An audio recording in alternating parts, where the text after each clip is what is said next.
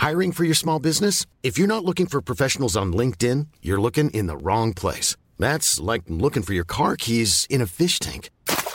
LinkedIn helps you hire professionals you can't find anywhere else, even those who aren't actively searching for a new job but might be open to the perfect role. In a given month, over 70% of LinkedIn users don't even visit other leading job sites. So start looking in the right place. With LinkedIn, you can hire professionals like a professional. Post your free job on linkedin.com slash spoken today.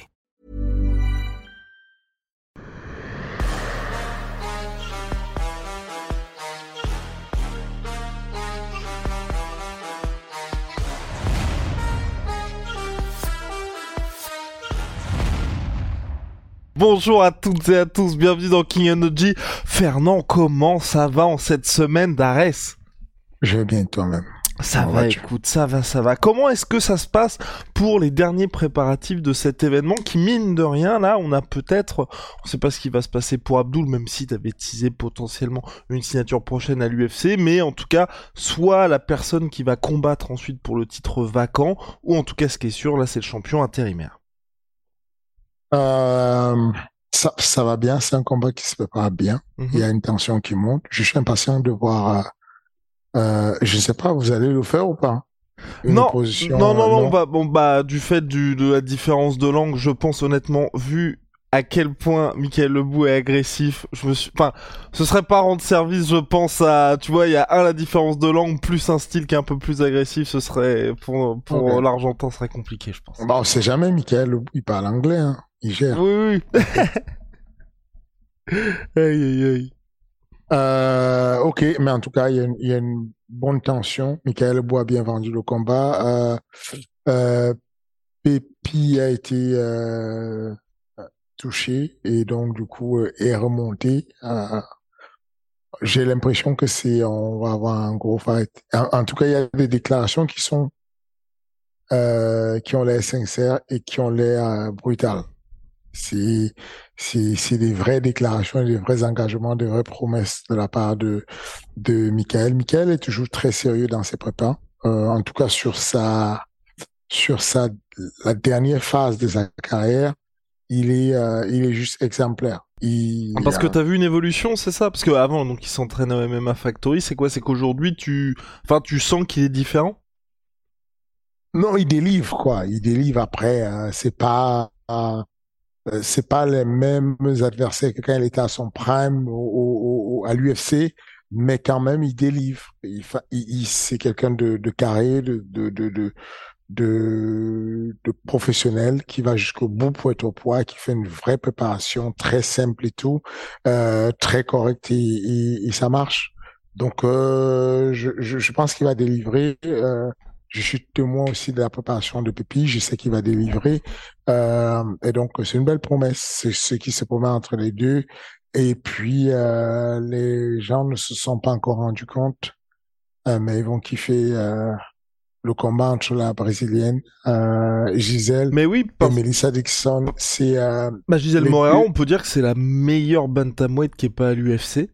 c'est ça. Et- Les, les deux, les deux sont sérieusement attendus euh, par l'UFC et, et se font. Enfin, je suis impatient de regarder le combat. Vraiment en mode spectateur et kiffer euh, ce qui va se passer. C'est, euh, ça va être un, un- beau combat qui aurait pu avoir lieu à l'UFC. D'ailleurs, les, les, les trois derniers, enfin, les, les, les- le main event, le common event, les deux common events féminins pourraient être des combats de, du, à l'UFC, quoi. C'est, une, pré, une préliminaire à l'UFC, ce serait pas choquant. Ce sont des très beaux combats techniquement. Et puis, dans l'engagement qu'il y aura, je, ça, ça pourrait tenir ses promesses. Donc, on est sur la, la dernière ligne droite. C'est la FAD 8 qui commence. Euh, avec le, le, le rituel de, de, de- des gars qui sont reçus à l'hôtel Evergreen à Levallois. Ensuite, euh, ça déroule complètement avec les obligations de, de photos, de vidéos. Euh, ensuite, la communication, enfin le média day, la pesée le jeudi euh, 6 avril et du coup le, le, le combat le vendredi euh, euh, sur, euh, enfin, au palais de, au Dôme de Paris et, puis retransmis sur euh, Canal Plus et puis UFC Fight Pass. Let's go, let's go, let's go. On va revenir Fernand sur des actualités plus globales maintenant qu'on a eu le point un petit peu français cocorico. C'est ce qui s'est passé avec Anthony Joshua, son retour. On en parle souvent ça de ses combats de retour en boxe. Moi j'ai l'impression que c'est, il y a vraiment une différence entre les combats de retour en MMA qui sont à enjeu et les combats de retour en boxe anglaise où il y a cette vraie impression, en tout cas moi c'est ce que je ressens, tu vois que ce soit Tony Hawker, on en avait parlé il y a quelques semaines, ou là Anthony Joshua, on n'a pas cette impression que c'est plus la même personne. Euh, ce n'était pas, ce n'était pas le meilleur euh, Anthony Joshua qu'on ait connu, mais je pense qu'il est tôt. Il est tôt pour dire que ce, ce n'est plus la même personne, ou en tout cas que ce ne sera plus jamais la même personne. Enfin, ah, ah, je sais pas pourquoi je trouve euh, euh, certains collègues à toi des médias ou même euh, euh, des personnes aussi dures avec avec les défaites. Parce que en réalité Franklin on on ne le connaît pas. On imagine juste que c'est un mec de, de de troisième division. On imagine mais nous, on ne sait pas ce qui, ce qui rend là-bas à l'intérieur. On ne sait pas ce qu'il apporte comme matière en termes de combat. Du coup, je me, je me, je suis prudent et je reste humble dans l'analyse que je vais faire en disant, bon, euh, le gars, il a pris un mec de troisième div et il n'a pas pu euh, être lui-même et. J'ai l'impression qu'il a essayé. Il n'était pas le même, il n'était pas brillant comme d'habitude, mais il a essayé, notamment sur la, vers la fin, le dixième, le douzième, où il y avait des grosses accélérations qui nous rappelaient un peu Joshua, avec des suivis des hypercutes euh, géniaux, où il y avait vraiment ça, où il y avait vraiment Franklin qui était ébranlé. Euh, je, je, ne, je n'ai pas envie de d'aller très vite en besogne et, et de style make the fight. Tous les jours c'est différent, tous les combattants c'est différent ce mec-là aujourd'hui qu'on a vu et qu'on néglige tous et qui nous fait ternir l'image de Joshua et tout ce qui va avec, euh, pourrait en vrai dit peut-être être un challenger et qui pourrait peut-être même faire vaciller. C'est un gros, grand combattant. Tu ce que je veux dire? C'est, c'est toujours l'idée de se dire, est-ce que, est-ce que Tony Okai est moins fort est pas bon ou est-ce que c'est Takam qu'on a sous-estimé et qui est plutôt fort? Est-ce que c'est Franklin qu'on sous-estime parce qu'effectivement il n'a pas de blase mais est-ce qu'il aurait pu poser la difficulté? Parce que euh, tu peux toujours voir le mal dans tout ce qu'on voit comme boxe et dire bon, euh, d'habitude euh, il était agressif, il enchaînait avec une volonté de, il remisait quand on le touchait, dès le début, quand Franklin commence à le toucher, bon, il ne remise pas tout de suite. Donc, tu te dis, bon, c'est pas le même qu'on avait. Mais derrière ça, tu dois quand même reconnaître qu'il y avait une belle boxe en ligne, qu'il y avait une volonté d'aller chercher ce bras arrière, même s'il était téléphoné, qu'il y avait euh, des vraies accélérations de temps en temps, y compris à la dernière minute du douzième round. Il y a moyen de trouver un peu de positif et il y a moyen de se dire que hmm, Peut-être qu'il n'est plus le même et qu'il ne sera plus le même. Je n'en sais rien. Mais peut-être que on doit lui donner un bénéfice du doute et dire, il se trouve, Franklin est beaucoup plus bon qu'on l'imagine et il est casse bonbon et que tu ne réussis pas à comprendre son jeu et tu te retrouves mêlé à une situation très compliquée. C'est une possibilité. Et tu crois toujours, toi, Anthony Joshua? Non, je pense pas qu'il va revenir à son prime, prime, prime. Hmm. Mais je pense que c'est pas le moment de, de dire c'est fini, c'est Il sera dans le mix, oui, toujours. Comme, euh, comme le grand titre que j'ai vu que vous avez mis sur, euh, euh c'était qui? Euh, Adesanya. On va y venir, on va y venir, on va y venir. Mais, mais, ah, attends, attends, attends, attends, sur, sur, les, ah bah attends, on va y venir sur l'éventuelle fin de carrière d'Adesanya parce que oui, Là, je, je, je me permets d'en parler, parce que vous savez, là, on va parler de l'UFC 287. Fernand, c'est pour ça qu'on adore ses pronostics et je pense que c'est pour ça que vous regardez tout ce King Energy parce que Fernand, quand il pense un truc, il va le dire, il fait pas de langue de bois et donc de temps en temps, il va se tromper, comme sur les pronostics sur Kamar Ousmane ou sur Charles Oliveira, mais aussi bah Fernand, il a raison un certain nombre de fois et on aime bien que Fernand, il annonce clairement la couleur. Donc quand il y a des combats qui sont aussi attendus que ça, forcément, si vous partez dans une direction, bah vous savez qu'il y a la moitié de la planète qui est pour Alex Pereira, l'autre moitié qui est pour Adesanya, et il faut forcément choisir un camp. Et surtout un camp basé sur les précédents combats. Et là, je préfère le dire, c'est que Fernand, il va rester dans son style habituel, parce que c'est ce qu'on aime aussi. Moi, je veux pas que Fernand, il fasse, bon, on sait pas, peut-être que, voilà. Il va annoncer la couleur. Donc Fernand, alors, Mhm. pour le main event de l'UFC 287. Pereira KO. Attends, Pereira gagne par KO Ouais. Ok, oh bah, Donc ça a changé, ça a changé par rapport à ton... Juste oui, après. parce ok que euh, parce que parce que je, je je le vois dans une confiance incroyable en ce moment. Euh, et, et puis il a raison. Quand t'as battu un mec, quelles que soient les disciplines trois fois, euh, quelles que soient les explications de juge et tout, tu commences à te dire bon, faut arrêter. Peut-être que je suis fort. Et donc euh, mentalement déjà on sait qu'il a un ascendant. Il est bien, il a un ascendant. Euh, il a hésité à boxer la première fois. Il a hésité à lâcher sa boxe complètement. Il s'est permis de baisser les bras face à Israël Adesanya. Je crois que c'était sur la fin du premier où il prend, un- un- il est sonné, il est ébranlé. C'est ça, complètement. Je pense qu'aujourd'hui, il a pris les infos et il sait que c'est archi dangereux. Euh, les, les mêmes infos que Israël a pris aussi. Mais tu ne peux pas me retirer de la tête que quand tu étais battu, quand tu as rencontré un être humain trois fois et tu as été battu trois fois, que tu puisses douter. On a vu que euh, n'avait pas euh, la même audace, le même courage d'aller lutter et d'être relentless et d'aller rechercher systématiquement la lutte parce qu'il avait perdu quelque chose. Il y a un doute qui s'installait. Il n'avait pas eu un combat de retour de façon à remonter euh, la pente avant d'y arriver. Euh, c'est une vraie question. C'est une vraie question. Même dans notre quand nous on se pose la question euh, chez les poids lourds par exemple de se dire euh, est-ce que c'est bien d'attendre septembre pour faire un gros show? Ou est-ce que entre les six mois on cale un, un combat quelque part au milieu? Ça peut peut-être nous aider à faire un retour euh, qui qui fait que Cyril rentre en confiance. Oui, au cas, mois de je- juillet, quoi, par exemple. Ça, c'est ton problème. Ok, Moi, je- ok, ok, ok, dire- ok, ok, Tu peux dire le mois que tu veux. Moi, je n'ai rien dit et j'ai dit juste que euh, ça pourrait être intéressant de placer quelque part un combat qui permet à Cyril de remonter à puissance avant d'arriver chez lui où il y aura une grosse pression, où il y aura beaucoup de monde euh, en septembre.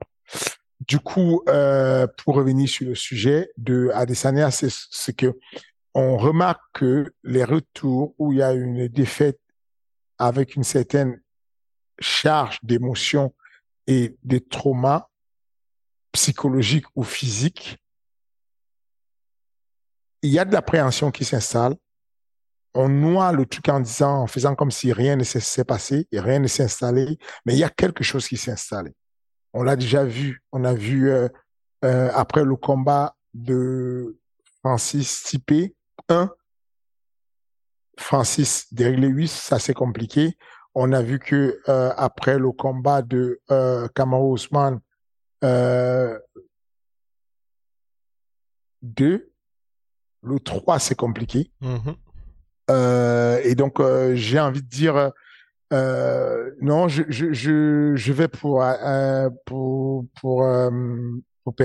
Il est possible hein, que euh, euh, voilà comme, je le dis toujours en pronostic, je, je dis, je parle de manière très authentique avec ce que je pense à l'instant, ce que je ressens et les éléments que j'ai à ma connaissance. Et, et, et, et je, je, bah, je, je n'ai pas envie de, si je pouvais faire euh, Monsieur Mystique tous les jours et tout, je m'arrangerai à le faire. Malheureusement, euh, on se trompe. Il arrive qu'on se trompe. Et... Mais je, je suis persuadé que euh, la tâche elle est plus compliquée pour euh, Adesanya, qui va essayer de lutter, mais qui a quelqu'un en face de lui qui ne respecte pas son sol, qui ne respecte pas sa lutte, qui va se frôler, qui va lui rentrer dedans, qui va lui mettre une pression et qui va qui ne va pas attendre le cinquième round ou le quatrième round pour aller faire ce qu'il a fait l'autre fois. Maintenant, faire ça au début du round, c'est aussi s'exposer à des comptes. Parce que mine de rien, Adesanya est très précis. Euh, euh, il a une vision très claire de la boxe. Et, il lit, et, si tu fais une erreur, il va la prendre, là, il va, il va, te, euh, voilà, il, il, va, il va la saisir la chance. Est-ce qu'il a la puissance pour éteindre tout de suite Pereira? Je ne sais pas. J'ai l'impression que même s'il le touche au début, Pereira va tromper la mort, avancer dans le temps et libérer cette, euh, euh, puissante gauche, ce, ce puissant crochet de la gauche. Mais est-ce que, enfin, bon, t'as jamais été dans une situation comme ça, mais si t'avais été à la place du camp Adesanya, est-ce que tu te dis, toi, on aurait peut-être pris plus de temps? Enfin, est-ce qu'il y a des choses qui, qui auraient pu être entre guillemets différentes? Ou est-ce que tu te dis bon bah là on est dans une situation où il faut poursuivre là-dessus et c'est dans la continuité? Et ça peut être une bonne chose aussi de dire tu prends la revanche immédiatement parce que c'est dans la continuité du dernier combat aussi. Qui sait C'est ça le truc, c'est que je suis comme j'ai la tête dedans, comme je l'ai déjà vécu, comme je le vis. Quand tu vis quelque chose, tu as un peu plus d'empathie, la, la capacité à te mettre dans les chaussures de l'autre je n'ai aucune idée de ce qui se passe dans le camp d'entraînement. Je n'ai aucune idée. Il y a des gens qui vont euh, s'avancer sur ce qui se passe dans un camp et, en déduire que Israël Adesanya va absolument ce combat ou Israël Adesanya ne veut pas du tout ce combat, mais c'est son manager qui l'y a forcé ou son coach. On n'en sait rien. Je ne sais pas pourquoi ils font le retour. Peut-être que eux, aux entraînements, quand ils voient Israël s'entraîner, il est chaud bouillant, il est prêt, et en ce moment, il fait des miracles aux entraînements. Et ils partent de là et ils se disent, on va aller faire ce combat. Je ne peux pas euh, venir spéculer, raconter ma vie et espérer que euh, je puisse sortir un miracle. Pourquoi? Je sais certainement que chaque situation est différente. Chaque retour est différent. vous m'avez entendu euh, vous dire dès le retour de Las Vegas euh, qu'on repartait au charbon. Euh, et puis euh, finalement, avec, avec Cyril, euh, on, réfléchit à se dire, est-ce qu'attendre six mois, c'est bien pour quelqu'un qui est souvent très busy? Est-ce qu'il ne faut pas repartir avec quelqu'un de moins classé et repartir euh, avec quelqu'un de très bien classé pour le mois de septembre? Est-ce que euh, est-ce que pour Nassourdine, euh, il fallait repartir tout de suite parce qu'on voulait enlever cette défaite qu'il avait eue? Ou est-ce que finalement, c'était bien de faire la pause qu'on a fait, l'opération qu'on a fait, la réathlétisation qu'on est en train de faire pour un retour euh, en été? Euh, voilà les choix qu'il faut des fois faire sur ce genre de situation. Mais tant que je ne suis pas dans le camp d'entraînement d'Adesanya et que je ne sais pas ce qui s'y passe, les détails, ça c'est ça c'est vraiment quelque chose qu'on que nous euh, les, les coachs ou les athlètes, les, les managers ou les athlètes avons en tête. On se dit souvent, mais comment est-ce que le monde entier spécule sur des éléments sur lesquels ils n'ont pas de, de, de, de tenant ni d'aboutissant. Je, je, ne peux pas spéculer sur l'histoire de, de ce combat. Est-ce qu'il aurait dû être pris ou pas? Ce n'est pas comme le combat de Derek Lewis contre Pavlovich ou non, c'était pas Derek, c'était Taito Vassa. Il y a eu aussi Derek Lewis contre ouais, peut-être voilà. au niveau de la durée, ouais. Voilà, Tête va sortir d'un combat traumatisant avec euh, Cyril. Ouais. Dans la foulée, il reprend un mec qui cogne dur. Euh, c'était super serré. Voilà. Et encore, je sais même pas si c'est, si c'est encore, ça dépend de l'enjeu, de ce qu'il y a. Enfin, tu ne sais pas. On ne peut pas savoir ce qui s'est passé. On ne peut pas savoir ce qu'il souhaitait. Et, en tout cas, s'il gagne, nous tous on dit, waouh, il est trop fort. Il revient à peine d'une défaite, il repart, il gagne. S'il perd, on dit, oh, quel con, pourquoi il a pris le combat? Mais ça, c'est après, quand nous, on n'a pas d'arbitrage à faire. Lui, il a des arbitrages à faire. Eux, ils font des vrais arbitrages et on doit les respecter. On a vu euh, ta position pour la stratégie adoptée pour Alex Pereira, pour Israël Adesanya. S'il y a un chemin pour la victoire, tu le vois comment, toi? En tout cas, quelle approche t'aimerais avoir? Ce qui, exactement ce qu'il a fait sur le, sur le dernier combat, sauf que euh, rajouter euh, deux éléments. Le, ce que j'appelle le casque sur la tête, euh, c'est se dire que quand on est dans la boîte, on est dans la zone rouge où on est en situation à distance de boxe anglaise, on va avoir systématiquement un casque sur la tête. C'est une manière de dire on va rester le plus imperméable possible au coup. Donc, à chaque fois qu'il y a une main qui part, il y a l'autre qui est complètement couverte. Et quand l'autre main part, il est complètement couvert. Euh, à côté de ça, deuxième élément, rentrer sur Pereira pour ne pas lui donner la bonne distance. I'm Sandra, and I'm just the professional your small business was looking for. But you didn't hire me because you didn't use LinkedIn jobs. LinkedIn has professionals you can't find anywhere else, including those who aren't actively looking for a new job but might be open to the perfect role, like me. In a given month, over 70% of LinkedIn users don't visit other leading job sites. So if you're not looking on LinkedIn, you'll miss out on great candidates like Sandra. Start hiring professionals like a professional. Post your free job on linkedin.com/spoken today. Sans mettre la tête sur le côté pour une éventuelle guillotine, pas une amenée au sol, juste rentrer la tête sur le sternum. Donc, il est en déplacement. Il fait des fins de changement de direction. Et quand Pereira devient très agressif, il rentre dedans, il va le coller et il joue le Muay Thai. À essayer de le balayer, de le déséquilibrer, à gagner le temps, à jouer la montre. Il reprend la distance et il se met à distribuer comme il fait en déplacement. C'était très bien ce qu'il a fait. Il a juste manqué qu'il verrouille encore plus le casque sur la tête quand il y avait de la pression et qu'il ne laisse pas la pression venir vers lui, mais qu'il aille vers la pression. En tout cas, qu'il aille se mettre chest to chest, poitrine contre poitrine avec euh, Pereira de façon à annihiler toute boxe anglaise puisque c'est la distance sur laquelle euh, Pereira est extrêmement dangereux. Voilà, c'est parfait. Réponse dans la nuit de samedi à dimanche, en tout cas pour ce combat. Puis on va voir, euh, voir ce qui va se passer. Fernand, il y avait un gros sujet là cette semaine, et ce qui est intéressant, c'est les différences dans la gestion de carrière et surtout l'âge en termes de MMA pour les athlètes, parce que on voit aujourd'hui qu'il y a de plus en plus différentes approches. D'un côté, par exemple, des athlètes à la Mohamed Mokaev pour les plus connus qui vont avoir un gros circuit amateur, et de l'autre, pour les donc je vais prendre l'opposé complet, des Yoel Romero qui arrivent à l'UFC à 36 ans et qui aujourd'hui encore combattent pour des gros titres internationaux, à savoir celui du Bellator à plus de 40 ans.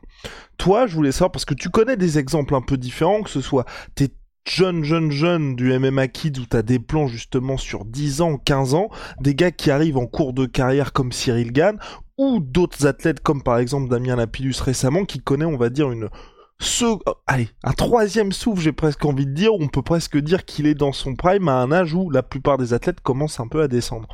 Toi, comment ça se passe pour la gestion de ces cas-là? Et puis, j'ai même envie de, parler aussi du cas Taylor Lapillus, où c'est vrai que Taylor, aujourd'hui, il est dans une phase où on peut dire qu'il redémarre quelque chose de nouveau aussi avec sa signature à l'UFC. Comment ça se passe tout ça pour toi? Et dernier point aussi, enfin on, en parlera un petit peu enfin, c'est comment ça se passe aussi pour quand tu prends tous ces athlètes, on va dire, en cours de carrière aussi. Parce qu'il y a pas mal de gars que tu biberonnes pas, où c'est, euh, enfin tu vois, ils ont déjà leur force comme Abdul Abdouragimov, ensuite toi t'es là plus pour, je pense, maximiser côté euh, gestion de carrière, et puis au niveau coaching, euh, faire en sorte que par exemple Abdul progresse dans son striking en vue de l'UFC. Euh... vas-y. Vas-y pour le premier volet. Ouais, et eh bah, ben, eh ben donc voilà. Donc premier volet, on va dire, moi, c'est plus justement les tout jeunes, justement. Dans le carrière, on en avait déjà parlé. Je, sais c'est quel épisode? C'était l'épisode 30. C'était tout au début, ouais. C'était ouais, C'était l'épisode 30. Si vous voulez aller regarder le, ce que j'ai pas quand je parlais du plan de carrière, c'était un peu comme euh, euh, un plan de carrière sur le sport de haut niveau. Ça peut aller jusqu'à jusqu'à euh, jusqu'à 12 ans. Euh, pour, pour les sports euh, olympiques, par exemple, parce qu'on on, on, estime que des athlètes bons peuvent aller jusqu'à trois Olympiades. On a eu, je vois, Alexander Karlin, un russe qui allait jusqu'à quatre Olympiades. Euh, ça fait quatre ans une Olympiade. Donc, en général, c'est une douzaine d'années sur un plan de carrière pour ceux qui ont une belle longévité. Longévité. ce que ce qu'il faut comprendre, c'est que ça commence, moi, MMA, en tout cas, on le préconise à partir de quatre ans avec le MMA Kids. alors, ces jeunes-là à quatre ans, vous êtes d'accord avec moi qu'on ne les voit pas encore on ne peut pas encore visualiser une carrière MMA. C'est impossible, c'est très tôt. On ne peut même pas encore visualiser une carrière sportive. À quatre ans, ils arrivent à la salle pour de la découverte du sport, de, de, de, découverte de la motricité, de, développement de toutes les petites qualités physiques, euh, force, endurance, coordination, souplesse, le cran, l'équilibre, qui sont les qualités qui m'intéressent beaucoup pour les plus jeunes. C'est je vous parle du cran, je vous parle d'équilibre, je vous parle de, de, de, de l'audace qui sont enfin, vraiment des, des, des qualités qu'on peut développer que très jeune. À l'époque, je vous avais pris l'exemple de Valentino Rossi, un, un, un, la moto, qui fait de la moto, la course moto GP, et qui euh, est capable, enfin comme tous ceux qui font les, courses moto, voilà, de, de, de, de, coucher complètement le genou, leur, moto au point où le genou, la genou en tout cas qui porte, va toucher le sol et créer des étincelles. Je vous parlais de cette qualité qu'on appelle le cran, qui ne peut pas se développer passer un certain âge, parce qu'ensuite on n'a plus, l'organisme est trop conscient de la réalité de la possibilité des limites du corps, de la pesanteur et de tout ce qui va avec, et donc on va se limiter tout seul et va lever le pied tout seul du danger. Dès qu'il va sentir qu'il fait une certaine vitesse, il va lâcher un peu l'accélérateur parce qu'il s'est dit, bon, mon, comment dire, mon, mon, corps, mes sens commencent à me dire que je vais au-delà de ce que je peux contrôler. Alors que quand on le commence jeune, ces jeunes-là n'ont pas l'idée de ce qu'ils peuvent contrôler ou une limite, quoi. Il n'y a pas de limite, en tout cas. Et donc, on va commencer par cette première partie où on va leur donner, en ce qui concerne notre sport, pour revenir à notre sport, c'est que c'est à ce moment-là qu'on va pouvoir leur inculquer des trucs qui vont faire de manière naturelle, comme vous voyez ces gars qui gagnent dans la cage et qui vont faire des saltos, qui vont aller monter sur, euh, sur la cage et faire un salto arrière bah, ils, ont, ils ont euh, conscience de leur situation dans le temps et dans l'espace. Ce n'est pas si anodin que ça. Si on n'a pas pris l'habitude de le faire, on ne peut pas le faire. On prend ces jeunes-là, on les forme aussi rapidement sur cette première phase euh, où ils n'ont même pas encore ce qu'on appelle la mémoire sur exclusive. Ils sont encore sur exclusif puisque cette mémoire ne permet que de donner des instructions linéaires du genre pousse, tire, frappe. Et vous faites déjà un tri à ce moment-là? Enfin, quand je dis un tri, euh, d'un côté ceux qui... Non, non à, ce moment-là, il n'y a pas encore de cri. Le tri, le cri va commencer quand on rentre dans la période où il y a la mémoire sur-exclusive, où on peut donner des consignes en disant, tu vas, tu mets un jab, tu changes de niveau, tu fais un takedown. Là, le cerveau peut suivre plusieurs instructions. Et à partir de là, on va capter déjà ceux qui ont la facilité à comprendre ce qu'on leur demande de faire. On va capter ceux qui ont le physique beaucoup plus adapté sur des formes de quoi des exercices, par exemple la chaise ou bien des exercices où on s'accroche et puis on va voir la, la, la, ce que ça, combien de temps ça prend avant qu'il se décroche et qu'il reste accroché. Ces attitudes-là et tout qui sont euh, la dureté et qui apportent un peu de la pénibilité, on va les tester. Ensuite, la motivation et ce qu'ils ont derrière. Et j'imagine qu'il y a des possibilités quand même de passage, parce qu'on sait que chez les jeunes, tu sais, ça change euh, hyper rapidement. Donc quelqu'un que t'as pas identifié comme ah bah fort potentiel peut aussi changer au fil des années, non? Absolument, puisque puisqu'on a un ralentissement de la croissance vers 7 ans et une accélération de la croissance vers 10, 11 ans euh, qui repart et donc du coup le corps se modifie. On a un ralentissement de la croissance encore sur l'adolescence vers 15, 16 ans parce qu'il y a euh, enfin, c'est même pas un ralentissement, c'est une, une, autre accélération de la croissance, mais avec une grosse fatigabilité parce que le corps pousse dans tous les sens et que ce n'est pas encore symétrique. On a des fois une épaule qui pousse plus fort que, plus rapidement que l'autre ou bien un déséquilibre. Et donc, il y a, euh, chez, les ados qu'on a plus de jeunes qui disent, oh, j'ai la flemme, oh, je suis fatigué, oh, je peux pas faire ça parce qu'il y a ils subissent les hormones. Et donc, à ce moment, il y aura certains qui sont en force parce qu'ils vont subir les hormones, mais c'est l'âge d'or de la force où ils commencent vraiment à passer du simple au quadruple leur niveau de force. Et donc, ils vont être bons et puis d'autres qui vont plutôt être dans la factibilité. Et donc, les sélections peuvent rapidement changer. Les envies de sport peuvent changer. Mais quoi qu'il en soit, on commence à éduquer ces jeunes-là et ce qui va créer aussi. Euh, alors, le cas de Damien Lapillus dont tu parlais un peu bizarre dans le sens où ce qu'on conseille dans la, la, planification et la construction d'une carrière, c'est de rendre la première partie de la, découverte des sports et de la pratique sportive légère, ludique, sans intensité, de façon à ce que quand on arrive, quand on arrive sur l'intensité, que ce soit à maturité et au moment où il a son prime, où il va aller tester le sport de très haut niveau. Sauf que Damien, contra, contrairement à Taylor, son frère, Damien travaille comme un malade mental. Ce mec dort à la salle, vit à la salle, respire la salle. Il ne fait que ça de s'entraîner depuis quasiment 20 ans. Il ne fait que ça de s'entraîner. Normalement, chez les, individus de ce genre, il devrait déjà être en train d'être dégoûté du sport et parti du sport. Il devrait déjà avoir soit changé de discipline, soit arrêté de la discipline. Mais il continue à avoir cette passion, cette envie, et même il devient meilleur avec le temps. Il est sur la phase de ce qu'on appelle la stabilisation, la, euh, la masterisation de la technique. Donc, on a passé le stade de perfectionnement technique entre 18 ans et 22 ans, 25 ans même le perfectionnement technique, on est allé sur le niveau de la maîtrise technique. Quand on arrive sur la maîtrise technique, on arrive aussi sur la maîtrise stratégique. En gros, Damien aujourd'hui commence à comprendre quel est son style. Il a passé cette étape-là où, quand tu perds pas KO, tu rentres à la salle et tu veux devenir le meilleur boxeur de ta salle. Ensuite, tu perds par soumission et tu repars faire euh, le, sol jusqu'à ce que tu deviennes black belt. Ensuite, tu repères par KO et tu es perdu un peu dans ton style de lutte parce que tu ne sais pas c'est quoi ton style pour gagner. Aujourd'hui, Damien pose le jeu. Quand il entre dans la cage, comme le dernier combat qu'il a fait pour la ceinture à 66, le cadrage est solide, serein. Il pose le jeu et il amène le gars où il veut. Il va placer un jab pour l'amener à changer de niveau et à descendre parce que dans cette zone où il y a le jab, la tête ne peut pas rester là, sinon tu manges beaucoup de jabs. Tu te dis, je vais descendre. Mais sauf que quand tu descends, il t'attend. Il a prévu, en mettant une frappe ici, que tu descends et qu'il t'accueille avec un uppercut, un genou, ce que tu veux. Il va te mettre un low kick de ce côté parce qu'il t'attend de ce côté pour placer un crochet. Tout est calculé. On est sur la maturité totale de toutes les techniques et de toutes les méthodes de préparation physique.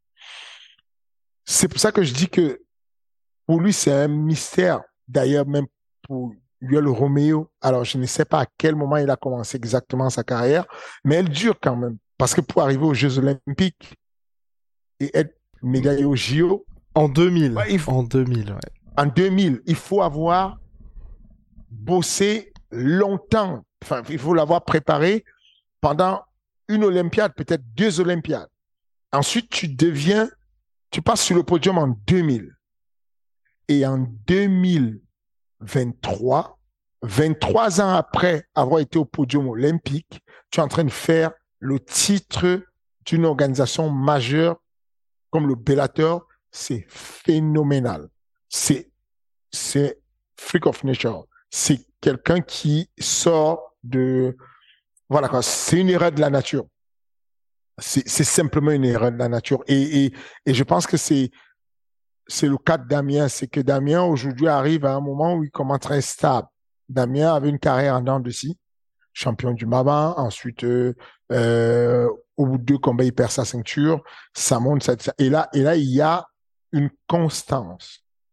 Peut-être la constance aussi, elle est due par le fait de l'accompagnement de Ares. Euh, je pense qu'Ares a changé beaucoup de carrière. Euh, j'ai écouté euh, Michael Lebouillère, qui était interviewé sur euh, RMC, belle interview, où il parlait de, la sérénité qu'il a aujourd'hui, de la confiance qu'il a et du fait que il a plus de lumière aujourd'hui qu'il en avait avant parce que Arès lui apporte une certaine lumière, une certaine confiance. La même chose pour Abdul, qui était un grand champion au bref, mais qui n'était pas aussi médiatisé, ouais. médiatisé sur la France et ça lui a apporté cette lumière. Euh, je pense que Damien de pouvoir combattre chez lui avec son public, c'est découvert. Quand on fait le premier combat de Damien, je crois, contre un Brésilien, le public ne le connaît pas encore bien, les entrées ne sont pas folles. Et ensuite, en montant, notamment avec le premier combat de euh, Amina Youb, il y a tout qui explose. Les chiffres explosent, il est installé, il est là. Amina Youb, pareil.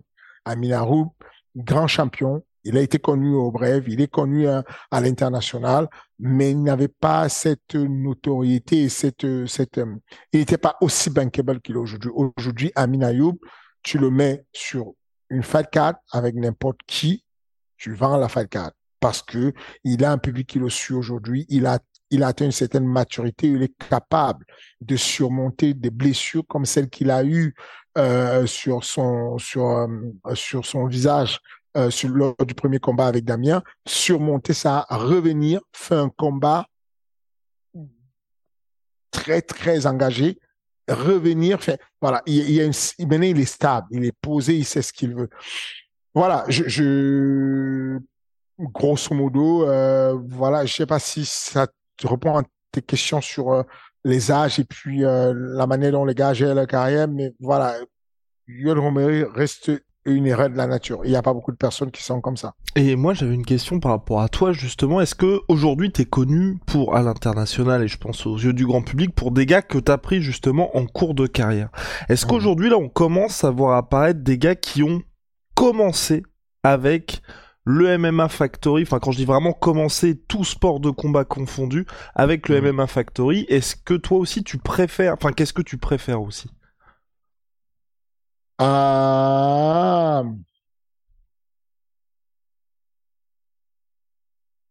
Waouh. Non, je ne vais pas dire que je préfère un.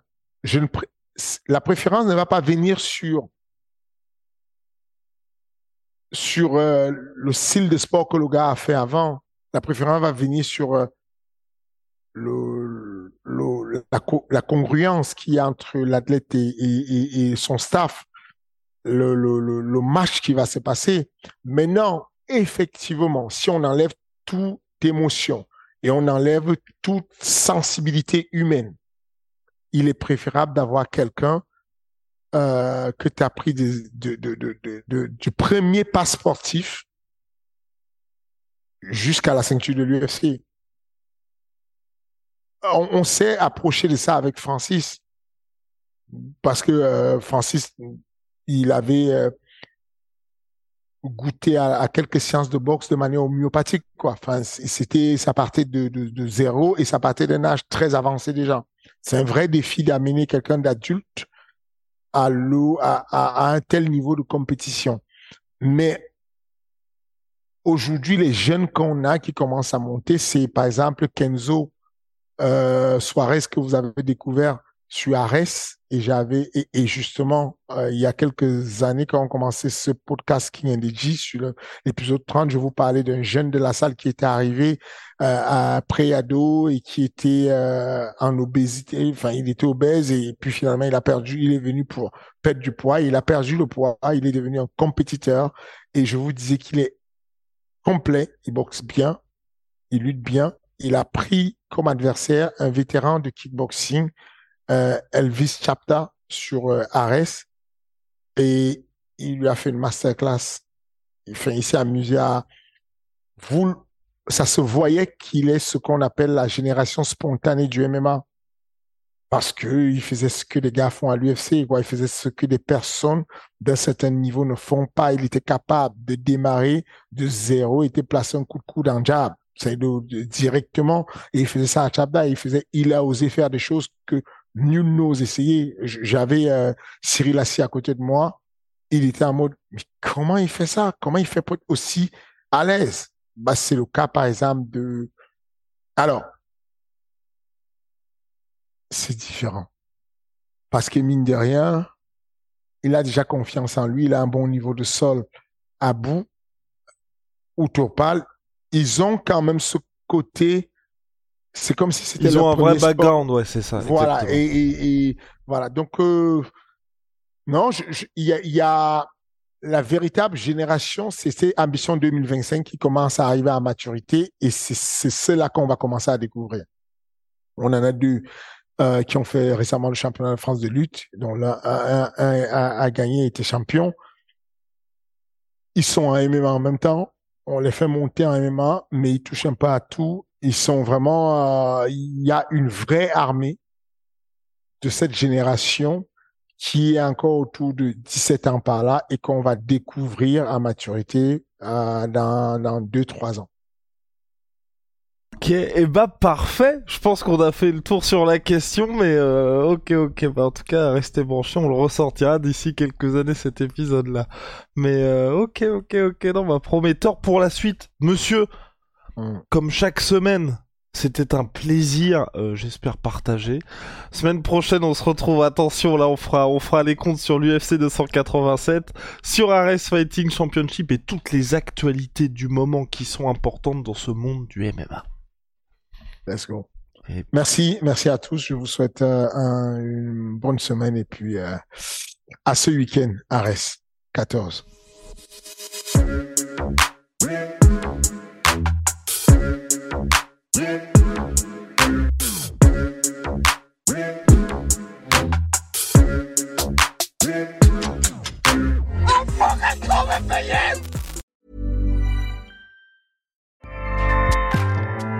ACAST powers the world's best podcasts. Here's a show that we recommend. Hi, I'm Jesse Cruikshank. Jesse Cruikshank. I host the number one comedy podcast called Phone a Friend. Girl, let's phone a friend. Not only do I break down the biggest stories in pop culture with guests like Dan Levy and members of InSync, I do it with my own personal boy band singing jingles throughout because it's my show. It's your show, girl. New episodes of Phone a Friend Yeah. drop Thursdays wherever you get your podcasts. So work it, girl. Yeah, work it. Okay, that's enough. ACAST helps creators launch, grow, and monetize their podcasts everywhere. ACAST.com.